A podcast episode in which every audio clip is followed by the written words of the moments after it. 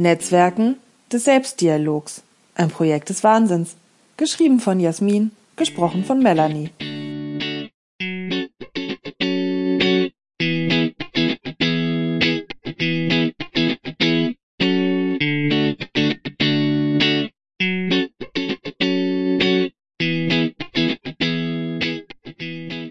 Letztens hatten wir im Coaching die heiße Frage am Wickel, ob Unschärfe von Verantwortung und Zuständigkeiten auch Vorteile haben kann.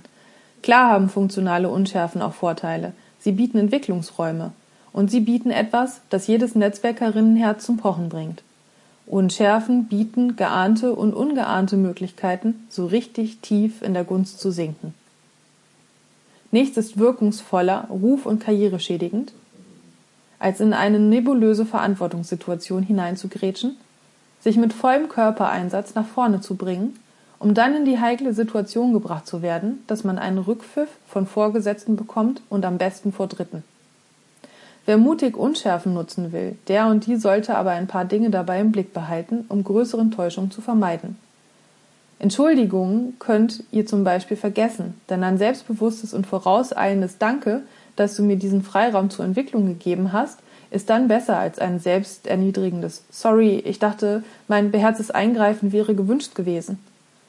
Offensiv vor Dritten den anderen danken bringt das eigene Boot in die sichereren Fahrwasser. Denn wer glaubt, dass funktionale Unschärfen unbeabsichtigt sind, glaubt auch, dass der sprichwörtliche Elefant im Raum mehr als eine Aufenthaltsgenehmigung benötigt. Unschärfen müssen keine Tabus sein, sind es aber meistens. Daher bedarf es auch keiner tiefen Analyse der Unschärfe und schon gar nicht eines konstruktiven und systematischen Lösungsversuchs oder gar einer dezidierten Benennung des Elefanten und seiner Einladung zum Tee in einem Meeting. Funktionale Unschärfen sind gewissermaßen soziale Ermessensspielräume in Netzwerken. Unschärfen lassen zu, dass neue Muster entstehen, sofern es die Macht der Führung bzw. einer Gruppe stärkt. Funktionale Unschärfen bieten damit auch Raum, Schwächen zu kompensieren – Jedoch führt es aus meiner Beobachtung sehr selten zu einer Belohnung von Stärken und Leistungen, wenn jemand eine funktionale Unschärfe nutzt, um sich zu positionieren und zu zeigen, was so in einem steckt. Ganz im Gegenteil, es wirkt sich eher beförderungshinderlich aus. Man darf die Unschärfe mit seiner Kompetenz und Stärke nutzen, um soziale Ungerechtigkeiten zu kompensieren, aber keineswegs, um an sichtbarem Einfluss dazu zu gewinnen.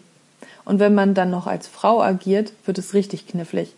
Denn da Frauen das supportive Funktionselement in dieser Gesellschaftsform traditionell in das soziale Netzwerk gehen geschrieben wird, ist die Erwartung geradezu an Frauen, dass sie unaufgefordert anderen beispringen und sich dann wieder selbstgenügsam zurückziehen. Während Männern gegenüber, meiner Lebens- und Coaching-Erfahrung gemäß, diese funktionale Unschärfe-Erwartung keineswegs besteht.